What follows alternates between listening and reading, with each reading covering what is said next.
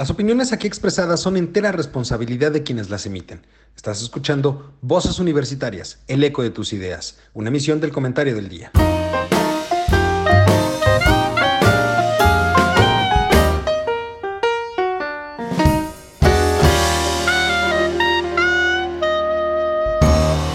No, ya sabe. Claro que no, sí, Hola, ¿qué tal, mis queridos?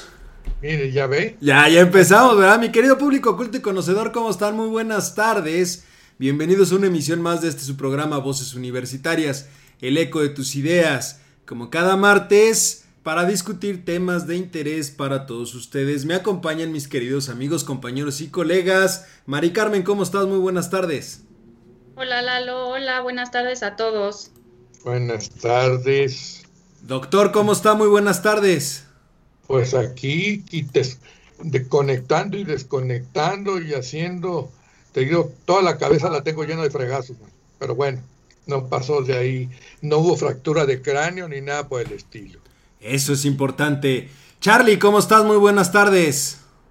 Hola, muy buenas tardes, qué gusto saludarlos, Mari Carmen, doctor, Lalito. Este, cerrando, ¿no? Cerrando fuerte. Cerrando fuerte, cerrando como debe, cerrando al pie del cañón. Pero bueno, oigan, este, pues va a estar interesante porque este es nuestro cierre de temporada, es nuestro último programa del año y de esta tercera temporada del regreso de voces universitarias. Quiero, quiero aclarar ese punto específico porque me decían, ¿cómo es que llevan tres temporadas y a veces se dice que tienen 10 años o que el programa tiene 10 años? Sí, el programa tiene 10 años. Lo que pasa es que hubo un periodo donde Charlie, que en ese, este, quien es nuestro productor general, ¿verdad? Eh, tuvo a bien mandarnos de vacaciones. ¿no? Entonces nos mandó... Menos mal que dijiste de vacaciones. Sí, sí, o sea, puede haber dicho que nos mandó a la frega, pero se va a oír feo. Entonces, mejor decir que nos mandó de vacaciones durante cinco años, ¿no? No, no fueron cinco años, fueron, a- fueron cuatro años, ¿no? Me voy a desmentir y el doctor no me va a dejar mentir.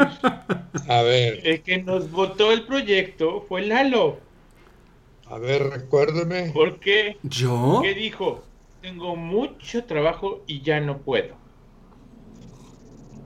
¿De veras? Yo dije ¿Se eso. ¿Cuándo dije yo eso? ¿Cuándo le he ¿Cuándo sacado yo la la vuelta al trabajo? ¿Cuándo le he sacado fue la vuelta? iniciativa privada, pero no, se fue al gobierno. Ah, sí, cierto. ¿Ya ves? Sí, ¿Ya ves? Te fuiste de burócrata servidor público. A ti no te quitaron el 50%. No, yo trabajé cuando trabajar en el gobierno significaba algo. No, yo sí, Estar yo sí. fuera del presupuesto siempre ha sido un error. Bueno, ahora sí es un error. No, ahora, No. ahora es un error estar dentro del presupuesto, porque hay, pero bueno, es otra cosa. Entonces, el, programa tiene 10 años, tuvimos un pequeño lapsus de vacaciones forzadas eh, por el señor productor y, regresamos ya después de, un tiempo. eh, y por eso digo que tenemos 10 años, orgullosamente 10 años de voces universitarias. Eh, de hecho, en mayo, en mayo del próximo año, en mayo 2021, estaremos cumpliendo 11 años de la primera emisión de Voces Universitarias. Ya tendremos festejos en esas épocas. Yo espero que ya la, la- la pandemia esté un poco más controlada. No voy a decir que esté controlada, pero ya platicaremos de eso. Por vía de mientras, yo quisiera preguntarles, o el tema para el querido público culto y conocedor que nos ve como cada martes, el tema que se propuso y nadie objetó, antes de que digan que yo lo impuse, no, se No, propuso, no era un solo tema, no puede ser un solo tema. se propuso y nadie lo objetó, es los personajes o sucesos más relevantes del 2020.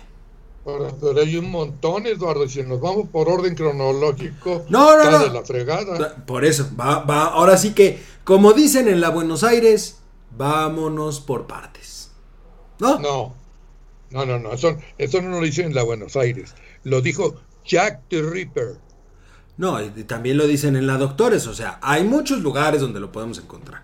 No, pero bueno, Vamos a ver. va- vamos a ver. Carmen, ¿quién fue Jack the Ripper? ¿Quién? Jack the Ripper. Yo sí No sé. sé qué es eso. doctor. Jack el Destripador. Claro.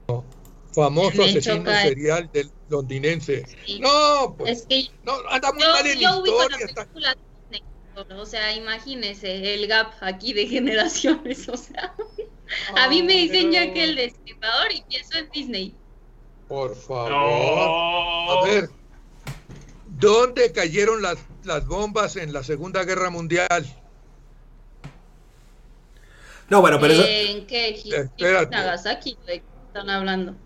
Sí, ¿Por qué me Nagasaki están haciendo una- examen en el último programa del año, por favor? O sea, todo iba muy bien.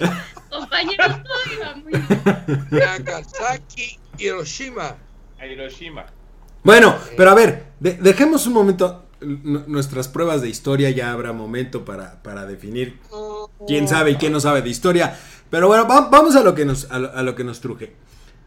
Personajes y sucesos más los que ustedes crean que son los personajes y sucesos más importantes de este 2020. Y me gustaría empezar contigo, Charlie. Oh, bueno. No, Mari Carmen. Mari Carmen. Sí, Bueno, Mari entonces, Carmen. empecemos. Primero, sí, Primero las primero, damas. primero. A ver, Mari Carmen. Personajes o ver, sucesos pero más, o mejor dicho, vas a poner personajes y sucesos más importantes a tu parecer del 2020. De verdad te...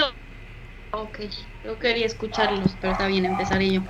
A ver, haciendo el ejercicio, este...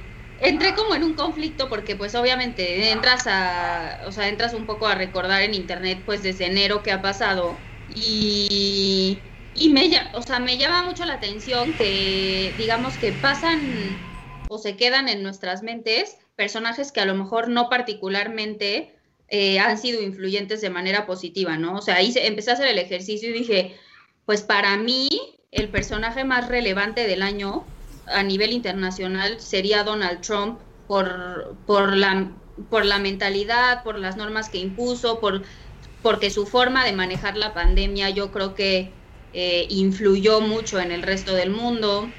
Este, y si me voy a, más local a México, diría, pues el personaje del año es López Gatel y otra vez más, o sea, para mí es influyente de forma negativa.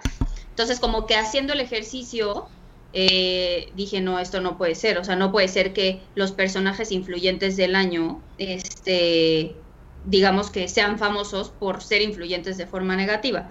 Entonces, me di a la tarea de buscar cuáles han sido los personajes más googleados del año. Y tanto ah, de forma internacional como en México, el más googleado del mundo y en México fue Joe Biden, que la verdad es que no comparto que sea el personaje del año. Probablemente su año sea el siguiente.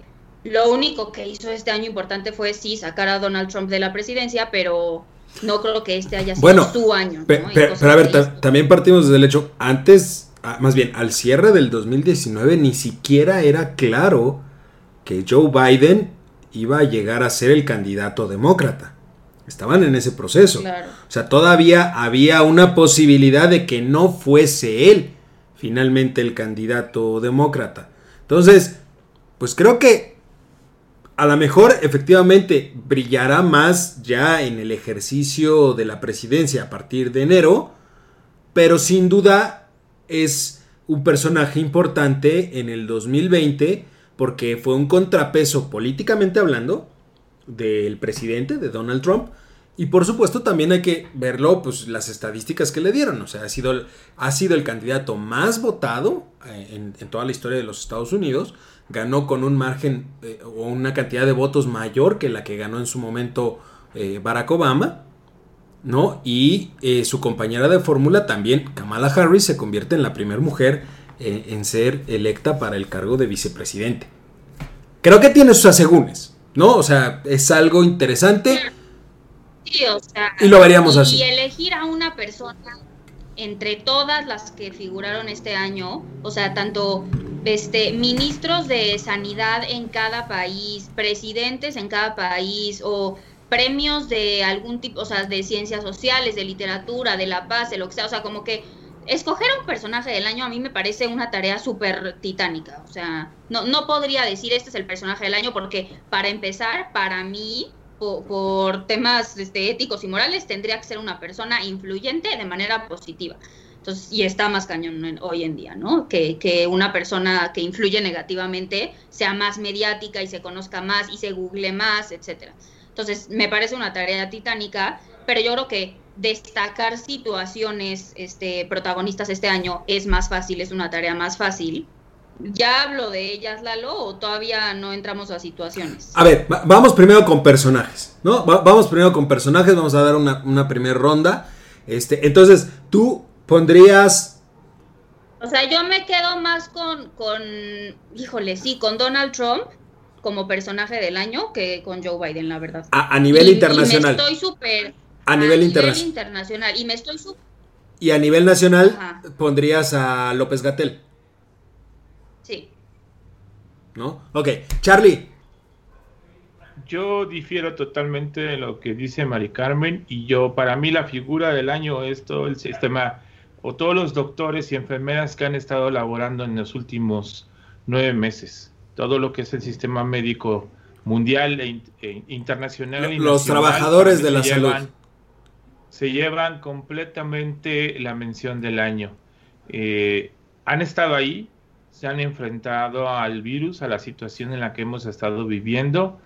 Eh, nosotros tenemos la fortuna de permanecer en nuestras casas, estar encerrados y, quedarnos aquí a hacer nuestro trabajo como, como dicen, pero ellos se han enfrentado el virus de frente, han estado ahí, ha habido bajas, desgraciadamente, y yo creo que hay que hacerle reconocimiento a ellos en este año tan, tan difícil, ¿no?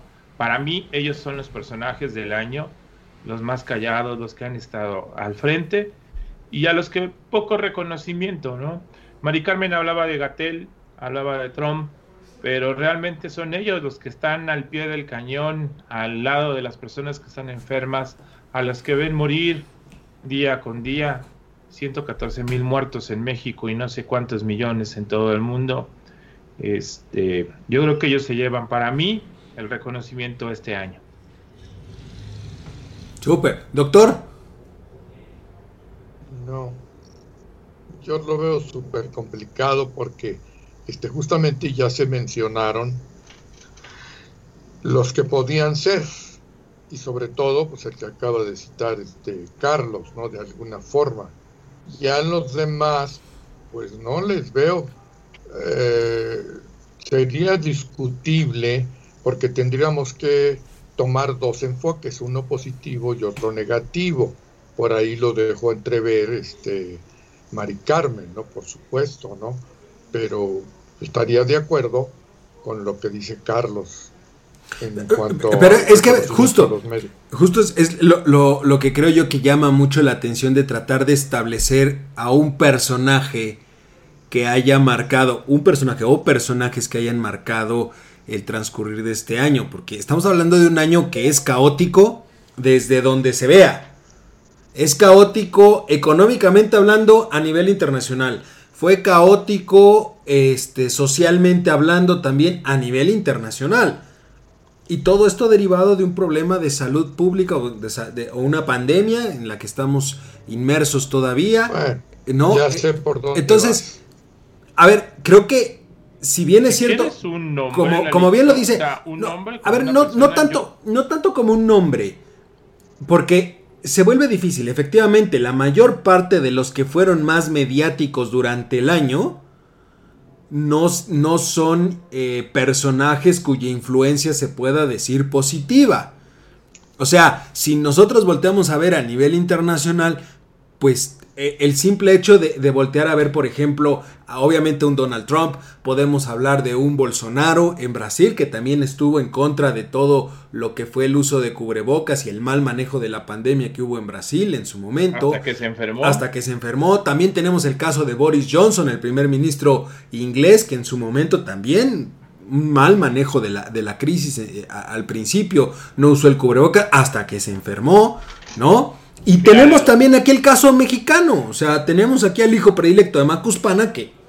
¿Para qué les digo? O sea, pero, pero creo que hablar del presidente de la República en cualquier país, pues puede ser catalogado dentro de los personajes del año. Por eso no, no quería yo hablar directamente de, los presidentes, sino de, de alguien más. Y a fin de cuentas, en el caso mexicano y en el caso de algunos otros países, pues aquellos que lideraron el combate contra la pandemia, ya sea que lo hicieran de una forma correcta o incorrecta, pues finalmente son aquellos que marcaron la línea o, la dirección de los países a nivel internacional.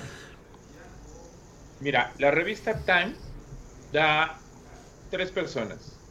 Joe Biden, Donald Trump, como bien comenta Mari Carmen, Anthony Fauci y por supuesto los trabajadores de atención médica de primera línea ante el COVID en Estados Unidos. Es la revista Time. es lo que se está moviendo, ¿no? Anthony Fauci es un médico estadounidense especializado en inmunología, experto en reumatología y uno de los líderes de la lucha contra el SIDA en los Estados Unidos.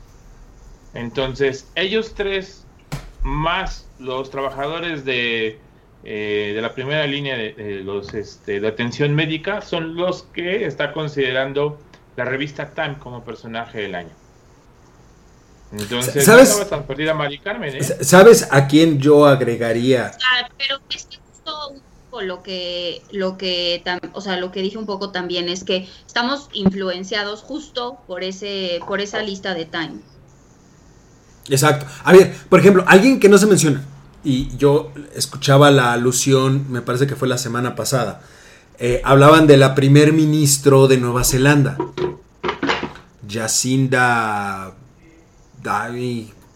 no recuerdo el nombre, la primer ministra de Nueva Zelanda, dio su reporte de control de la pandemia.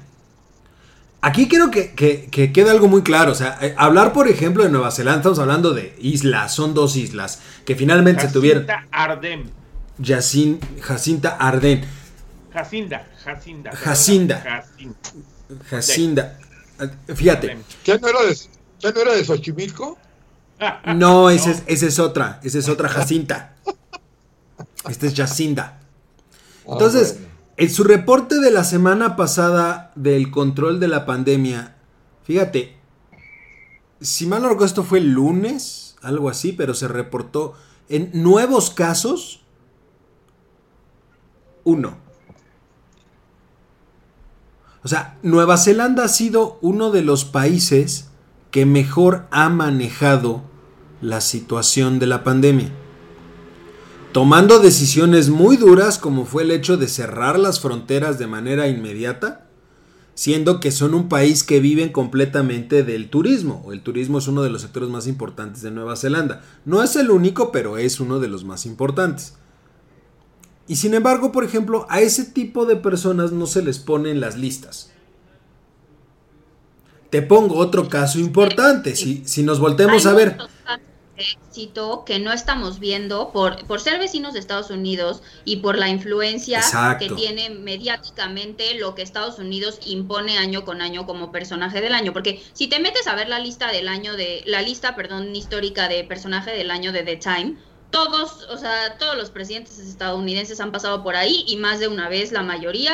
Entonces dices, o sea, me parece un poco subjetivo porque claro, nosotros focalizando nuestro, nuestra mente y nuestra energía aquí, pero lo que pasa en Asia, lo que pasa en Europa, lo que pasa en África, o sea, como que por eso es difícil hacer el ejercicio de di una persona o di la persona del año, en que primero desde qué, cómo abordarlo, ¿no? La persona más influyente, la persona que más bien hizo, la persona que, no sé, o sea, términos sociales, términos económicos, términos políticos, este año términos médicos, pero por eso es difícil la tarea. Entonces, yo me, o sea, me chocaría decir, el personaje del año es Biden, el personaje del año es Trump.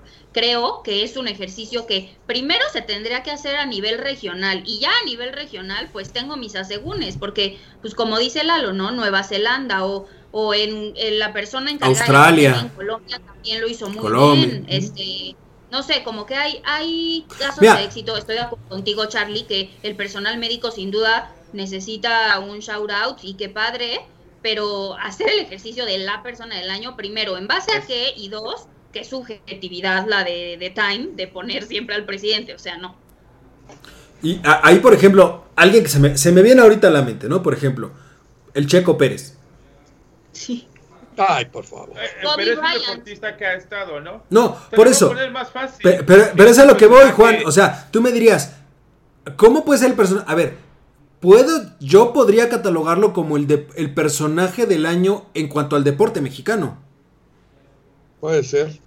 O sea, no necesariamente estamos hablando. a, lo que voy es. a, lo que voy es que a veces no. Lo que pasa es que es muy subjetivo también. A ver, ¿te gusta el automovilismo? Sí. ¿Te gusta el fútbol? Pues sí. ¿Te gusta, este, cómo te diré, como sorpresa del torneo, los Pumas? O sea, tiene muchos enfoques eso, pues. Eh, eh, es demasiado. y, no valdría, y no valdría la pena. O sea, o sea, pensando también en romper de cierta manera el, digamos, la inercia que tiene la lista de Time, porque cada año la referencia siempre ha sido la lista de Time, ¿no valdría la pena entonces voltear a ver ese tipo de casos y decir, pues sí, sabemos que en Times siempre va a salir el presidente de Estados Unidos y alguien más?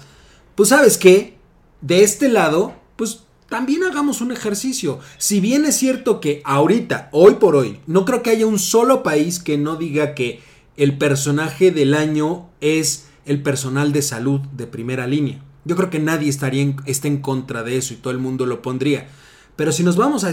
Pues aquí hay muchos problemas, hay una gran problemática en el país que tú dices, si bien es cierto ellos sacaron la casta y son a quienes se les tiene que reconocer este último año su gran esfuerzo, pues también hay otros líderes que dices, a ver, su influencia negativa es brutal. El caso de Gatel.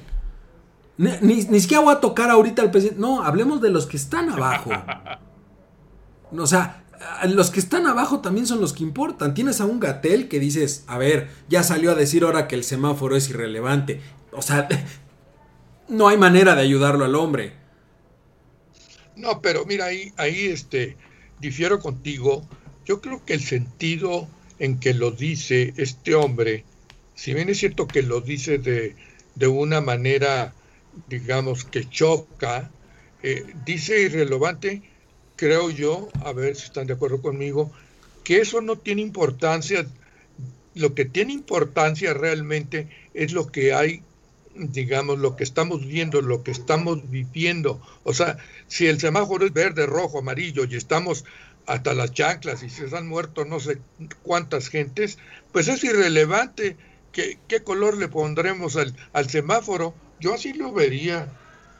No, pero o sea, más bien como que la figura, o sea, ¿por qué López Gatel está ahorita en este debate cuando no, de verdad, genuinamente no debería estarlo? Porque creo que, y lo comentamos ya en un programa pasado, genuinamente no se ha dado cuenta de la influencia que tienen sus palabras. Y más allá de cada declaración, de cada statement, de decir el semáforo sí sirve, el semáforo no sirve, es lo que ha generado es la forma en general que los mexicanos hemos este, usado para enfrentar la pandemia, ¿no? Que creo que también... la o sea, él, él ha marcado la pauta de cómo el mexicano ha actuado frente a una pandemia mundial. Pues sí, pero entonces tendremos que el personaje o los personajes o el colectivo más importante son los mexicanos por irresponsables. Tiene toda la razón. Se podría ver así.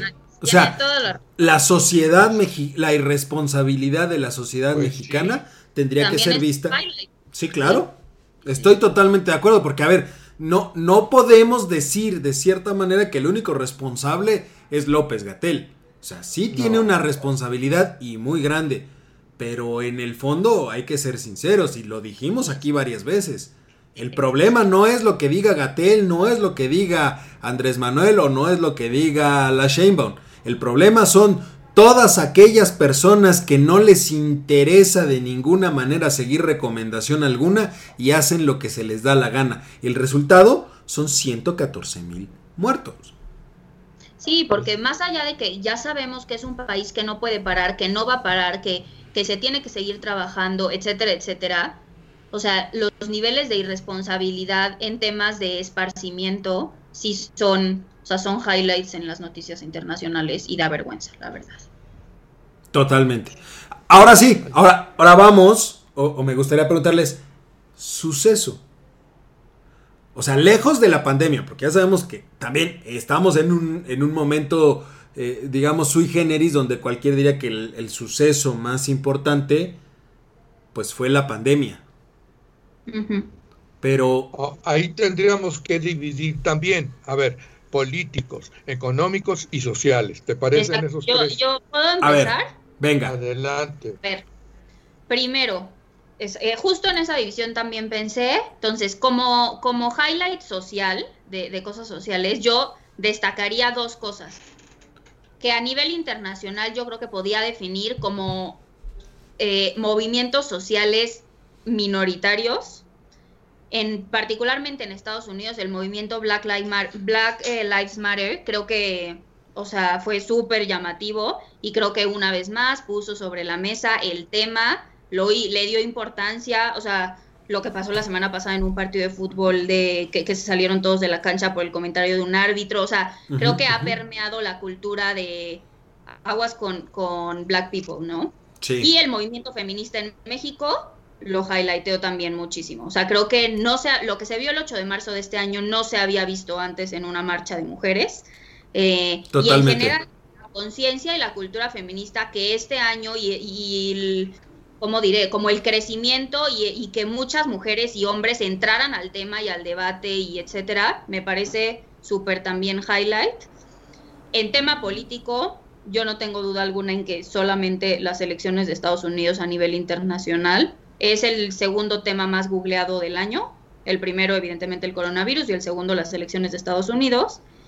Y bueno, este, en tema económico, la crisis que trae consigo la crisis, la pandemia, evidentemente, pues también, o sea, es el highlight económico del año, ¿no? Pero si quisiera como que desentramar eh, cuál es el, el, suceso más importante que trajo consigo el COVID, yo destacaría principalmente uno que es el uso de la tecnología y todo lo que, lo que de aquí se pueda este, desprender. Sobre todo en temas de home office y de homeschooling, creo que va a ser un par de aguas para, para el modus vivendi a partir de hoy. Entonces, sí, la tecnología desde el e-commerce y que mucha gente que a lo mejor estaba más negada al uso de la tecnología le tuvo que entrar porque le tuvo que entrar. Y, y bueno, los mercados este, del home office, del homeschooling y todo eso que pues sí, a la fuerza, pero se van a tener que empezar a desarrollar mucho más y llegaron para quedarse. Entonces esos serían mis highlights. Charlie. Ay, cuestión de política, yo me iría más por la confirmación de la salida de, Inglaterra o del Reino Unido de la comunidad europea. Es la confirmación del okay. a principios de año. Yo por me supuesto, como por supuesto. uno de los temas más importantes porque es ya la confirmación de decir, me voy, adiós, y a ver cómo nos arreglamos. Eh, ya se venía arrastrando de tiempo atrás, pero el 31 de enero se confirma la salida de la Gran Bretaña del Brexit, para mí. Totalmente. punto de vista. En las cuestiones tecnológicas, el despegue del SpaceX, la primera misión espacial eh, con eh, iniciativa privada, es para mí uno de los sucesos más importantes de este año. ¿Quién iba a pensar, no? que en, plena pandemia, que nos decían que nos quedáramos en casa, sacáramos una nave al espacio. Bueno, y, aquí en México se, o sea, ya tenemos agencia espacial también, ¿no? Ah, suena burla, pero... Sí, y ese es uno de los temas que quiero tratar el próximo año, porque justo eh, muchas de las universidades han ya comenzado a trabajar o tienen proyectos del espacio. La universidad, la, la UNAM, ha mandado ya satélites este, al espacio y están funcionando. Y algunas otras universidades. Es un tema muy importante y es un tema yo creo que el próximo año, si es que hay recursos para hacerla crecer como debe. En cuestión de economía, yo creo, no, yo creo que no hay mayor este, tema que el que comentó Mari Carmen, la cuestión de la, eh, eh, de la recesión mundial por la cuestión del coronavirus. Eh, en México, en la cuestión de política, nuestro querido avión, que estuvo en la boca de todos durante más de seis meses, siete meses, una verdadera estupidez, con perdón de la palabra, pero fue lo más relevante que tuvimos, no puede ser. O sea, era todo un show. No, lo de la gasolina también. Bueno, lo de la gasolina que empezó a bajar, pero bueno, eso es otra cosa. No, el desabasto. el desabasto, el, el guachicoleo. A principios, de principio del año. Guachicoleo. Este, en cuestión deportiva, el fracaso por 23 veces o 23 años consecutivos de mi querido Cruz Azul. Qué depresión. Qué depresión, gracias. gracias. Yo también soy del Cruz Azul, Charlie. Mira, mexicano. Otra querida compañera de dolor. Este. Felicidades a León, que fue campeón. Este, al Checo Pérez, yo creo que es, es una de las victorias más importantes en el automovilismo, como bien lo decía el Doc, pero a la gente que le gusta el automovilismo. 50 años después, hay un campeón en Fórmula 1 o se gana una carrera en Fórmula 1, ¿no? Totalmente. Este, ¿Qué me falta? Pues creo que ya pasé por todo. La, la cuestión social, la, la, parte de las este, marchas feministas o el movimiento feminista, que desde mi punto de vista es un movimiento manipulado, desde mi punto de vista, es un movimiento manipulado, mal establecido, que sí tiene mucha fuerza y que se tiene que empujar bien, sí, Sí, eso ya lo hablaremos si quieren el próximo año. Yo, yo tengo mis dudas con respecto a ese movimiento feminista. ¿No? doctor, ¿tú cómo la ves? Pues para mí comenzarían con uno negativo, la destrucción del aeropuerto de la Ciudad de México. Sí, eso también.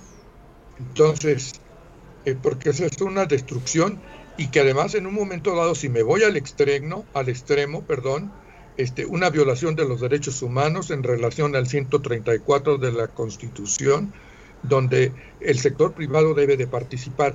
Si bien es cierto que existió y a lo mejor todavía existe, porque lo sabemos que por ahí pues también hay granitos negros o, se acuerdan lo que dijo la, la, abuelita, pues bueno, ok, entonces este eh, hablar de que la, la, la, esta, la corrupción está desterrada, eso no es cierto, ¿verdad? Claro, en menor grado y por diferentes eventos que están muy ligados a ya saben quién. Pero bueno, ese para mí sería el primero. ¿Por qué? Porque acabó con un proyecto que se necesitaba, este, que se venía necesitando desde hace mucho tiempo, trajo condiciones económicas y por otro lado desde el punto de vista técnico, que la misma YATA y algunas otras organizaciones internacionales dijeron que no, pero pues aquí había que hacer las cosas este, a como diera lugar y a cualquier costo, ¿no? Por, por ese lado, ¿no? Y luego otro evento a lo largo de todo el año, la inseguridad pública. Y más que nada me voy a referir al estado de Guanajuato, porque ustedes saben muy bien que Guanajuato si mal no recuerdo, es el estado más castigado por este tipo de eventos. Después Michoacán y posiblemente Guerrero, ¿no? Así es. Pero, caray, este, si nos ponemos a hacer cuentas, pues caray, eh, Eduardo y yo comenzamos a contar al principio del año y después nos cansamos de contar porque había uno por día, dos por día, luego vinieron diez por día y así sucesivamente. Y, que inclusive, y que inclusive, el evento doctor, que, creo que en, en, ese aspecto inclusive destacar que el, mismo presidente en, en, las intervenciones, digamos, importantes que ha tenido del año referentes justamente a sus informes, no ha tenido más opción que reconocer el aumento de delitos eh, violentos. O sea, del, aumento de la inseguridad, desde la perspectiva de, este, delitos eh, dolosos que terminan justamente con, homicidios y, feminicidios como tal. O sea, tuvo que reconocerlo. Creo que eso es algo importante porque yo lo escribí en su momento, tú lo escribiste, Juan, eh, en su momento al principio del año y lo decíamos. Sí, es verdad, la pandemia mata, el virus mata, pero hay otra cosa allá afuera que también está matando gente y se llama inseguridad. Y ya si puntualizamos en un momento dado en la cuestión violenta, pues también sería un hecho relevante la cuestión esta de los feminicidios. ¿Cuántas mujeres han fallecido por violencia, digamos, o desaparecido por violencia? caray. Y, y se han incrementado muchísimo en los últimos meses que hemos estado guardaditos en casa, ¿eh? Pues sí. Que es un tema que no ha salido a, a relucir de manera importante, ¿eh? porque no solamente los feminicidios, sino este, de, la, la, violencia de género en, en, de, de, manera genérica, digámoslo, se aumentó en este tiempo de, de confinamiento.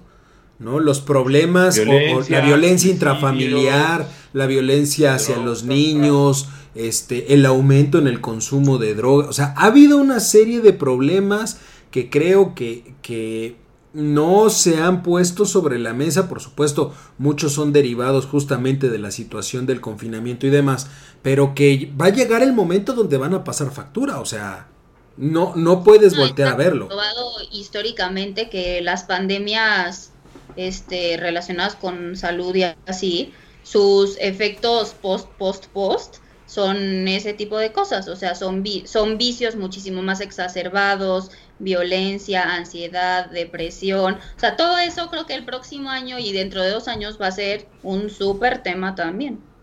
Ahora, hay un punto que tampoco se puede dejar de olvidar y que es positivo totalmente, el outsourcing. El outsourcing, su supervivencia desde hace mucho tiempo, lo que realmente de, era una violación, vuelvo otra vez a los derechos humanos, que no tenían servicio médico, que no tenían prestaciones, nada más la contratación por honorarios.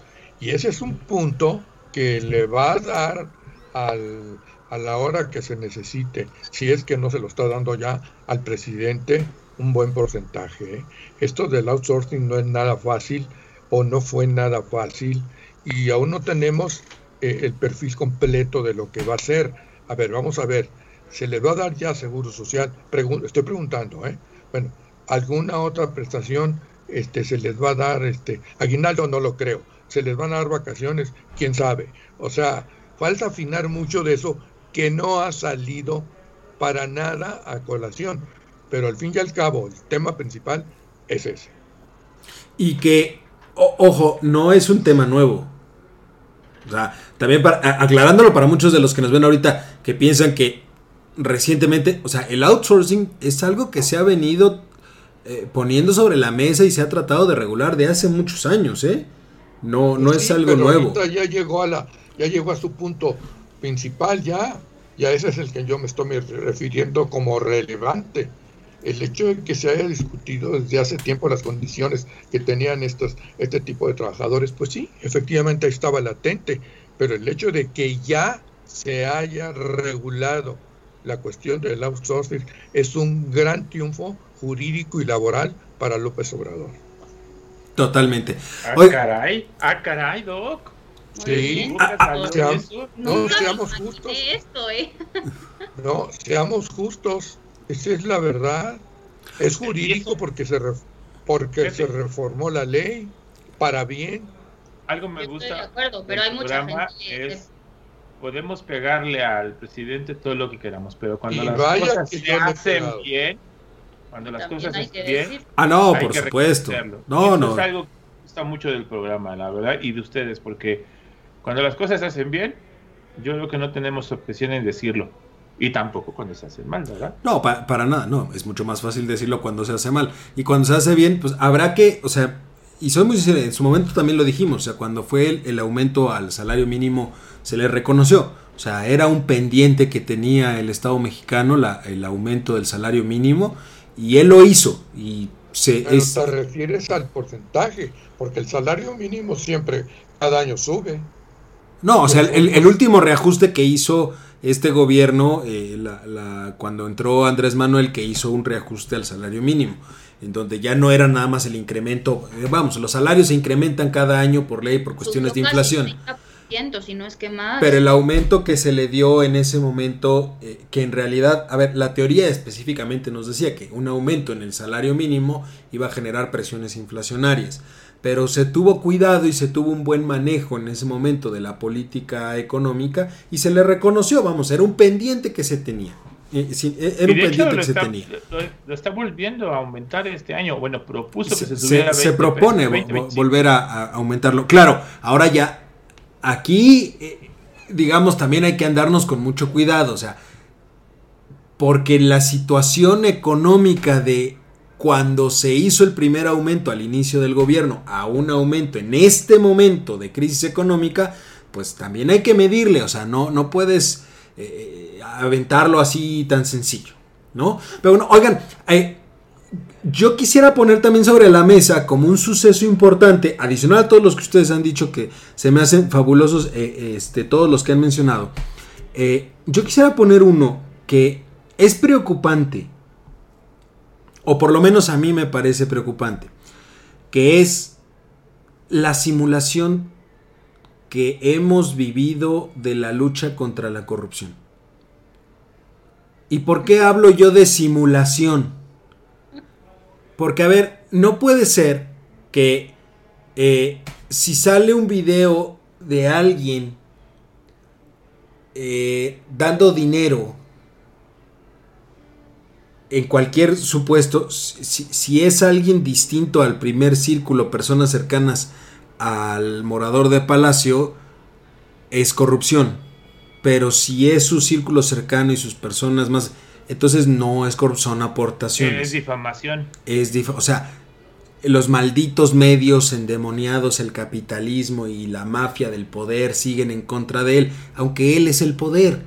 Y discúlpenme, pero creo que este año la pandemia, que como bien lo mencionaba Mari Carmen, el, subidón en la cuestión tecnológica ha sido impresionante para muchas áreas, incluyendo el manejo de la comunicación y el manejo de la información que tenemos. Hoy en día, si antes era muy rápido el que circulara la información por las redes sociales, ahora es más y ahora la gente ya tiene también el hábito de voltear a informarse a través de las redes sociales. No podemos mantener un, esquema de simulación. O sea, realmente creo que es de llamar la atención porque es atentar en contra de las instituciones, es atentar en contra de la población, es atentar en contra de... A ver, Juan, tú no me dejarás mentir. Se decía que los primeros dos años el presidente se acomodaba los segundos dos años gobernaba y los últimos dos años nadie lo pelaba. Así es. ¿No? Pues. Y lo sigo sosteniendo. Pues yo creo que ya, ya, ya venció ahora sí el plazo del acomodo. Tendría que venir. que gobernar. Tendría que venir el, gobierno. Y desgraciadamente yo lo único que vi en estos dos años de acomodo fue destrucción. Destrucción de instituciones, destrucción de derechos. Los primeros años el segundo bienio ya sería el de gobernar, que es el que comienza a partir, no a partir del, del informe, sino a partir, digamos, días naturales, por decir algo. Voy por años del primero de enero al 31 de diciembre, ¿de acuerdo? No podemos tampoco, este, digamos, adelantarnos en su momento, lo criticaremos, nos botanearemos con él, habría que ver qué es lo que sucede, porque este, la gente con cara de mustio no deja ver mucho. Hay por ahí una película de hace mucho tiempo que hizo un actor que, eh, que ha de conocer, Marlon Brando, que se llamaba El rostro impenetrable. O sea, y déjenme decirle una cosa, sin ánimo de criticar, porque capaz de que le, me pasa lo que le pasó al loco Valdés, ese era Benito Juárez. Benito Juárez era un rostro impenetrable. Si ustedes ven las fotos, las fotografías y las pinturas de, Benito Juárez, es un rostro impenetrable. No, no sabe si, si, a lo mejor se reía o no se reía, eh, se veía una gente muy firme, etcétera, etcétera, ¿no? Bueno, ok, pero ahí lo dejamos. Vamos a otros sucesos. La captura de Cienfuegos entre el narcotráfico y lavado de dinero. ¿Cómo ven? ¿Qué, ¿Qué ha pasado? ¿Qué ha pasado? lo trajeron a México. Mira, ¿qué ha, pasado? ¿Qué ha pasado? Lo mismo que pasó con, lo, con los Oya. O sea, es lo que dice Lalo de las instituciones. A ver, no te voy a contradecir, Lalo, porque no se puede no, ¿cómo que no? Tú contradícelo. No, te voy a contradecir, Lalo, porque no se puede tapar el sol con un dedo. Pero la palabra simulación creo que está mal implementada. Yo también creo yo. O sea, en el sentido de que no se ha combatido a la corrupción total. O sea, mi, mi queja hacia el presidente es la siguiente. Le agradezco enormemente que viniendo de donde viene, que teniendo la formación que tiene, dura, que, que se tardó 18 años en llegar a donde está, que sea el único presidente que ha entendido el verdadero problema del país. ¿Ok? Para mí, para mí. A lo mejor a muchos les parecerá una barra basada, pero entendió el problema del país, lo puso encima de la mesa. ¿Y qué es lo que nunca le voy a perdonar hasta ahorita?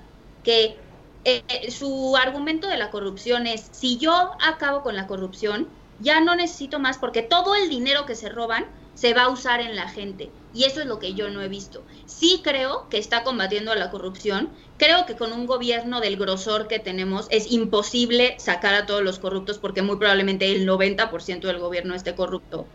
Pero lo que yo le demando hasta ahorita es que ese combate a la corrupción no se ha visto reflejado en, en, en los gritos sociales que él tanto dice, ¿no? O sea, no se ha visto reflejado en programas sociales que verdaderamente tengan a México en un mejor nivel de pobreza y de pobreza extrema. No se ha visto en temas de inseguridad, no se ha visto en temas de narcotráfico. O sea, sí, eh, eh, su argumento siempre es combatiendo la corrupción, ya hay dinero y se va a enfocar bien y se va a utilizar bien para combatir todos los problemas de este país. Y ahí está donde yo creo que no engancha, donde creo que no lo ha hecho bien ni nada, pero no creo que esté simulando nada o sea, yo, yo genuinamente creo en, lo que él dice, pero sin duda no se está viendo. a, ver, a, ver, es, que a lo mejor podríamos verlo desde la perspectiva de... Eh, porque, porque es la realidad de, eh, en cuanto a Andrés Manuel. O sea, hay que ser sinceros. Él, él como persona, en realidad no, pues sí se le puede ver las intenciones de hacerlo. Pero el discurso ya está muy gastado. Y el problema está que los de abajo de él pues siguen haciendo lo que se les da la gana. O sea, y yo, yo, yo podría, yo podría, perdón, yo podría hablar de unas simulaciones de qué, o sea, dime qué hace Irmeréndira Sandoval.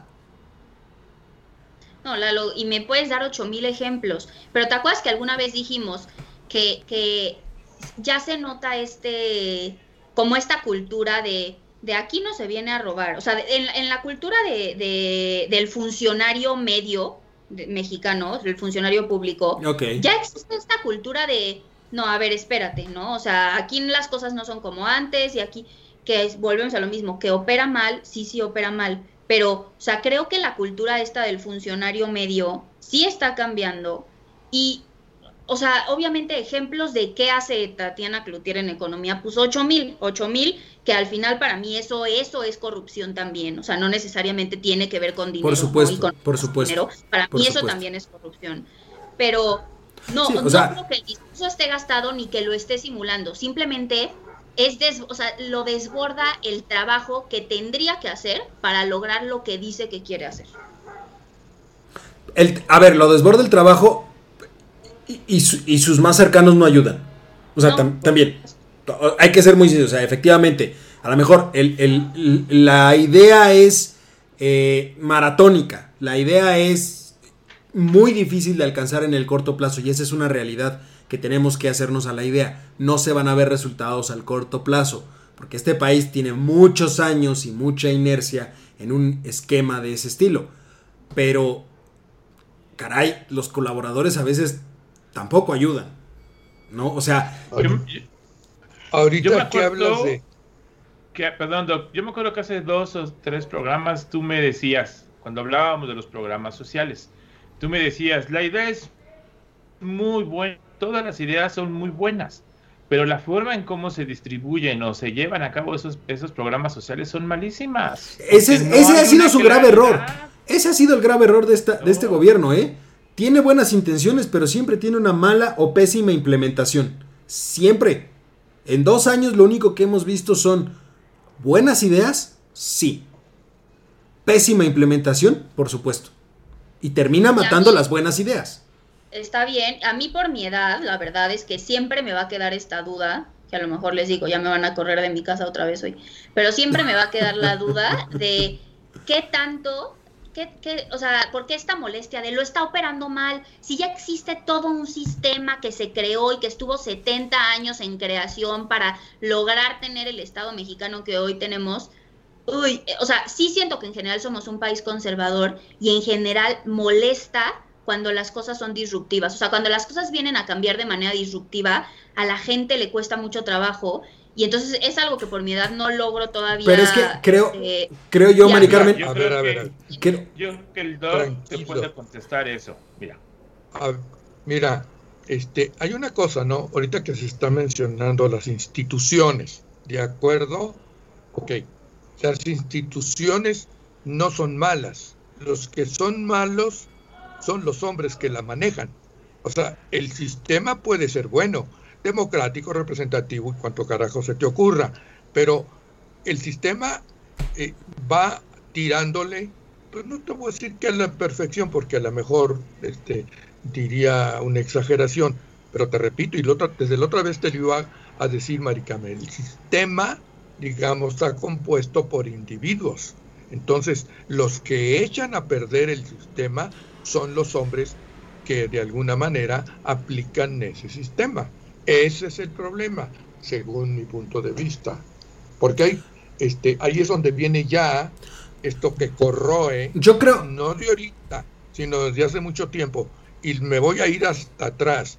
La corrupción llega a México cuando llegan los españoles a México. Perdóname, ahí llega la corrupción. Y seguramente antes también existía, no lo sabemos. La viruela. No, pero, no, no lo sabemos. Pero, a ver, yo creo que nadie aquí, nadie aquí la estaría. llega con los españoles a México, ¿sí o no? Sí, por supuesto.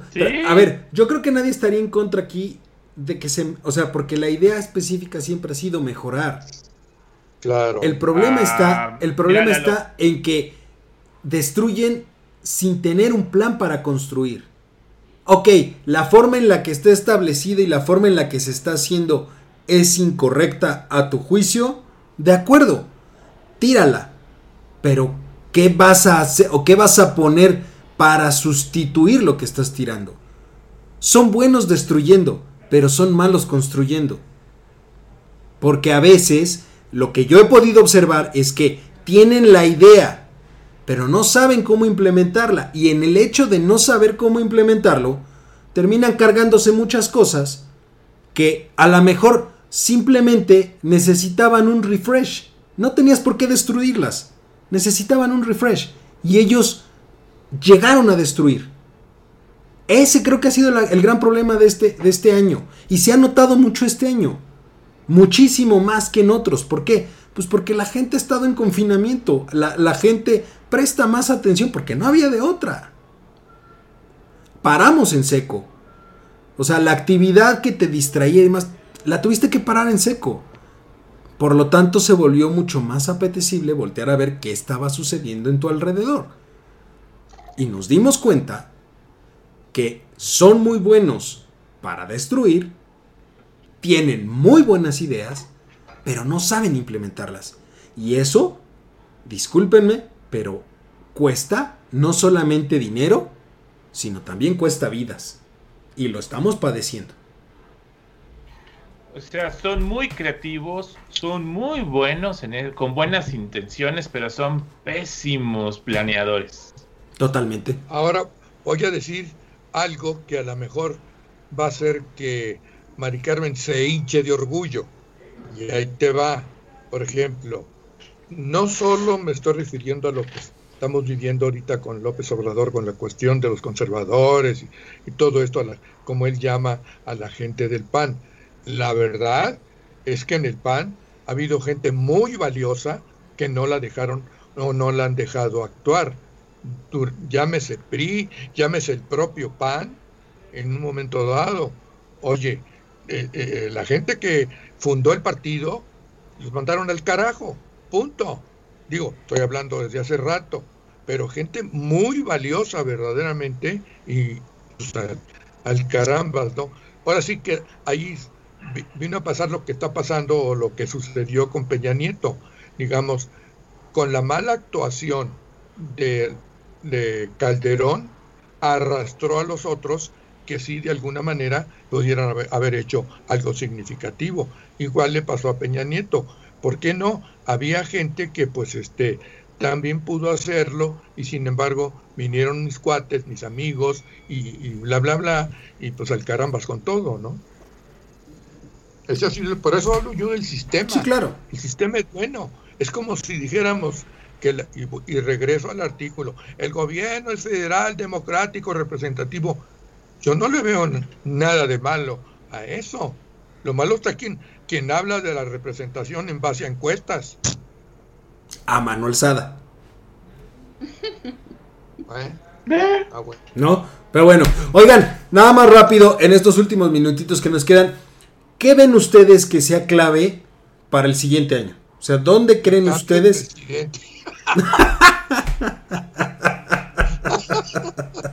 en México, las elecciones del próximo año van a ser fundamental para el desarrollo del país. Dependiendo de cómo sean los resultados y todo, cómo vaya saliendo, este, va a ser la tendencia durante todo el año. Va a ser una lucha encarnizada por los estados eh, en, en estos días. El problema va a estar que esas elecciones, Dios quiera que no, esperemos que no se vean afectadas por la pandemia, ¿eh? que puede ser. Mire, Doc, ya viene la vacuna, esperemos a la vacuna y que la vacuna nos ayude. Yo ahí veo, yo ahí veo el principal foco de atención para el siguiente año. ¿La vacuna? La vacuna. Sí. Por un simple, por una simple y sencilla razón. Ya lo dijo eh, Gatel, el control lo tiene el ejército, la distribución lo tiene. Es decir, no va a haber nadie metido ahí más que el gobierno. Y si no lo manejan bien, volvemos a la parte de implementación. Si no implementan bien el proceso de vacunación, les va a quedar grande la yegua. Así de fácil. ¿Te refieres? pensar que lo van a hacer bien si no han hecho nada bien, por Dios. Pues, a ver, démosle, ¿eh? el, beneficio de la duda. Puede ser que a lo mejor Gatel no sea muy buen organizador, pero el ejército, el ejército sí sabe trabajar. Tiene una estructura, tiene una forma de trabajo. estoy, estoy muy, estoy de acuerdo contigo, Charlie. Tiene un prestigio detrás, pero lamentablemente el ejército más todavía. Espérame, pero lamentablemente el ejército ahorita se ha prestado a todos los juegos de Andrés Manuel. Pues ni modo. no le queda otra al ejército y se lo ha ganado. El plan de vacunación que presentó Marcelo Ebrard, como lo presentó, no se va a llevar a cabo como lo presentó, y ahí sí meto mis manos al fuego en temas de tiempos, ¿eh?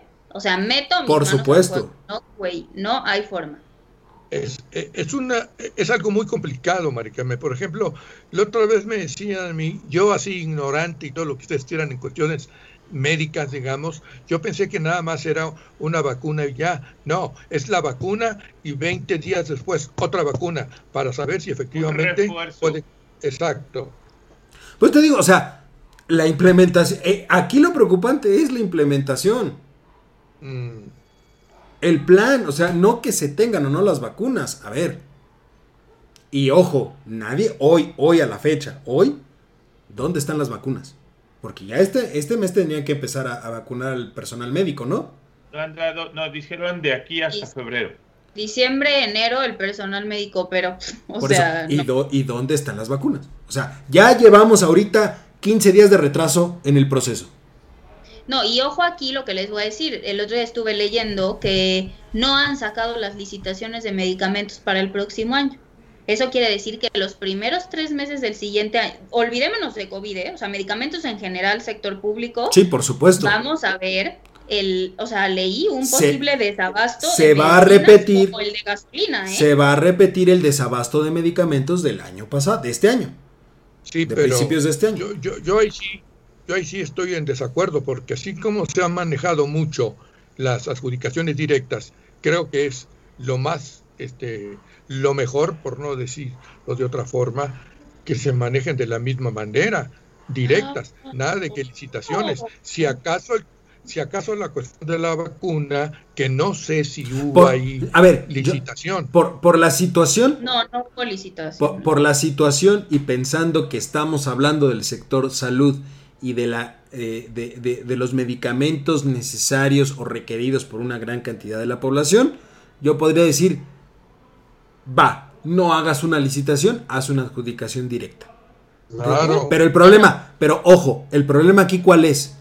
Que ni adjudicación directa ni este, licitación. Ya lo hicieron este año. Ya hubo un desabasto de medicamentos porque no hicieron ni una licitación ni una adjudicación directa. Pues sí, pero esto no se aguanta todo el tiempo. Pero a ver, Mari Carmen, ¿qué querías decir? Ay, no, nada, nada más eso, doctor, que, según yo, como las licitaciones todavía no están, pero justo lo que dice Lalo, o sea, no es que las licitaciones no estén listas, es que ni siquiera hay plan tampoco de adjudicación directa y el desabasto de medicinas en general, llámese diabetes, cáncer, etcétera, para los primeros tres meses del año, o un poquito más, estaba leyendo, ya no me acuerdo bien, este va a ser un tema también. O sea, volvemos a lo mismo, el tema del 2021, salud, o sea, va a seguir siendo el tema principal, COVID, vacuna, medicamentos, por lo menos en México. O sea, no, no, no veo yo claro que ni siquiera para la mitad del año estemos, entre comillas, librados, la verdad. Pero bueno, pues ahí lo tiene, mi querido público culto y conocedor, como ya lo sabe. 2021. ya, ya lo sabe, el, tiempo pues es nuestro, nuestro peor enemigo. Pero este, de verdad yo quiero aprovechar el, momento para agradecerles, eh, Mari Carmen, Charlie, Juan, agradecerles muchísimo, en verdad, el, apoyo este año eh, en el programa. Saben que colaborar con ustedes es, es una cosa increíble, es eh, riquísimo estar con ustedes cada martes platicando de diferentes temas, ocurrencias y demás. De verdad, muchas, muchas gracias a los tres. Este, les deseo lo mejor en estas fiestas eh, y sobre todo le agradezco muchísimo a nuestro público culto y conocedor por, por aguantarnos cada martes, ¿no? Por escucharnos cada martes. Gracias a ti, Lalo. Gracias a ustedes también, ¿eh? Para mí ha sido una super experiencia. ¿No? Sí, Mari Carmen. De verdad. Una sonrisa fantástica. No, claro que no, claro que no. Soy la más feliz. No, no, no. Yo te lo he dicho, Mari Carmen, y te lo vuelvo a repetir. Aunque no lo creas, yo he aprendido mucho de ti. De aquellos dos no tengo nada que aprender. De ti me sorprende con la que con la edad que tienes, fuera de ciertos acontecimientos históricos, que no te cae el 20. no tengo nada no tengo nada que decir, digamos, que, que hayas hecho mal, ¿no? ¿Será que mm, Eduardo lo sabe, no tanto, este, ¿cómo se llama? Carlos, yo leo mucho de historia, y no solo de historia de México, sino de historia internacional, de Francia, de Rusia, de España. Yo leo mucho de historia de Estados Unidos, de veras, de veras, de veras. Mm, gracias a Dios, yo este, me da, he tenido la oportunidad de, leer muchas cosas, muchas cosas, ¿verdad? Experiencias a veces que, híjole, dices tú, caray, yo no sabía de esto. Y algún día pondré una lista de, de algunos de los libros que puedan resultar muy duros. Y van a decir, yo no compro eso, yo leo de todo. Bueno, leo hasta el Pepín Pingüín. es muy bueno, es muy bueno. Oigan, yo nada más quiero agradecerles a todos este, este año. Felicitar a Mari Carmen porque la verdad este, se acaba de incorporar este año y ha sido fabulosa su intervención. Ay, Créeme que, que, ha sido, para los tres, ha sido una incorporación fabulosa. También a nuestro, sucurs a nuestro sucursal, hoy no más, a nuestro corresponsal en Estados Unidos, que ah, estuvo con nosotros. Sí. Y este, por desgracia tuvo que irse a Estados Unidos por cuestiones laborales. Salió huyendo. Bueno, pero no se preocupe, doctor. Ya le dije a la migra. Yo creo que no tarda mucho y nos lo regresan. Entonces, este, agradecerle al doctor también sus, sus consejos, sus pláticas, porque no sabes cómo, cómo me encanta oírlo hablar, porque lo hace con una pasión que, que, se contagia, ¿no? Y al buen Lalo, pues agradecerle que, que sigamos trabajando juntos en este proyecto. 10 años, bueno, yo 9 porque yo entré un año después. Este, pero ya llevamos un buen rato. se le van a descontar. Ah, no, ya me descontó mi aguinaldo. Aparte no me mandó ni siquiera canasta navideña, ¿eh? No hay recurso. Estamos en austeridad republicana. Pero a Mari Carmen sí le mandó Nochebuena, ¿qué? ¿A usted le mandó Nochebuena? No, hombre. Esa, esa dice que se le mandó de aquí, pero yo vi, hay fotos, creo se la robó de reforma. Vi cuando iba pasando con el carro y nada más sacó la mano y, la agarró de ahí de reforma. ¿Eh? Pero bueno, oigan, muchísimas gracias, mi querido público culto y conocedor. Pues nos vamos a unas tal vez no merecidas, pero sí necesarias vacaciones y estaremos de vuelta en este su programa Voces Universitarias. Dios mediante el pues por ahí del 12 de enero, si mal no recuerdo, martes 12 de enero, volveremos a darles lata, ya estarán eh, eh, informados en nuestras redes sociales, eh, recuerden seguirnos, aquí están las, por aquí están, ¿Cómo era Charlie? Recuerden seguirnos y este suscribirse y activar la campanita. No, suscribirse y activar la campanita. Nunca me acuerdo de esa cosa. ¿No? Pero bueno, ya somos. Te voy a dar el guion, ¿eh? Te voy a dar el guion. Ya somos youtubers semiprofesionales. Ya sea este de voces universitarias en todas nuestras redes, este Facebook, Twitter, eh, no sé si tengas Twitch, pero hay que buscar Twitch también para los más jóvenes. Este, no, es que ya Facebook y Twitter ya son como para los viejitos. Facebook, Twitter, Instagram, estamos en Spotify, estamos en Apple Podcast. Hace nomás crear la cuenta de OnlyFans. No manches. No. No. Oye, oye. Tengo que estar en todo, tengo que estar enterado de qué se está moviendo. No, pero, De verdad. El doctor, el doctor sería muy bueno. Oye, aquí en mi casa, el doctor tiene dos fans acérrimas. ¿eh? Mi mamá y mi tía son fans totales Harían por eso mi fans. Espero que no sea solo por las groserías que digo, pero quería decir una cosa antes antes de que, oye, ahorita que estábamos hablando sonó el teléfono y era, me parece que era América. Yo quiero pensar que algo se nos está pasando aquí, Eduardo, a los colaboradores del comentario del día. Por supuesto, también un agradecimiento. Un agradecimiento a todos y cada uno eh, de los colaboradores del sitio del comentario del día, eh, no solamente aquí a los tres presentes, a, ti Carlos, Mari Carmen, eh, Juan, sino también a cada uno de los que cada semana escriben y han hecho posible este gran proyecto. Al gran Arturo Dam, querido profesor, amigo y, colega de muchos años. Eh, tenemos también a Amanda eh, allá desde España que nos está viendo, Gabo, a Juanjo, también tenemos a la doctora América Gutiérrez, tenemos a la doctora Elisa Araque, tenemos a una gran cantidad de personas que nos están colaborando y que están trabajando con nosotros. A todos ellos y a cada uno de ustedes, muchísimas Muchísimas gracias, lo mejor en estas fiestas y que el 2021 sea un año lleno de grandes, de grandes este, éxitos. Y también eh, aprovecho para decirles, el jueves es el cierre de temporada de Hora Libre. También eh, le, mando un fuerte abrazo a, los ocho eh, integrantes de, de, Hora Libre, que este jueves, por cierto, estarán los ocho en la emisión. Los ocho van a estar en la emisión. Va a estar buenísima. Va a estar buenísima. Va a ser un verdadero relajo esa emisión. A ver si hacemos un crossover los 12, ¿no? Los ocho de ellos y los otros cuatro. vamos, a, vamos a verlo. ¿Por qué no valdría la pena? Valdría la pena estar todos juntos. No sé de qué vayamos a hablar, pero pues algo hablaremos. De algo hablaremos, de algo saldrá. Nunca falta el tema. algo se me ocurrirá. Pero bueno, muchas gracias, cuídense mucho. No lo hubieras dicho de sus fans, no lo vamos a aguantar. No. No, no, no. De ahora en adelante, en todos los programas voy a mencionar a su mamá y a su tía, muy respetuosamente. ¿Cómo se llama tu Un mamá? De felicidad para ellas. Me va a odiar, Mari Carmen también. Mira, la mamá, de, así que la mamá de Mari Carmen, Mari Carmen. ¿Y tu tía? Rocío. Ahí está no, bueno, pues ahora va a querer que le hablemos de la Diti con respeto. No, pues estamos fregados. Cuídense mucho, muchas gracias. Pasen un excelente cierre de martes, excelentes fiestas y nos vemos primeramente Dios en enero. Y mucha felicidad y mucha salud. Cuídense mucho. Gracias, un abrazo a todos.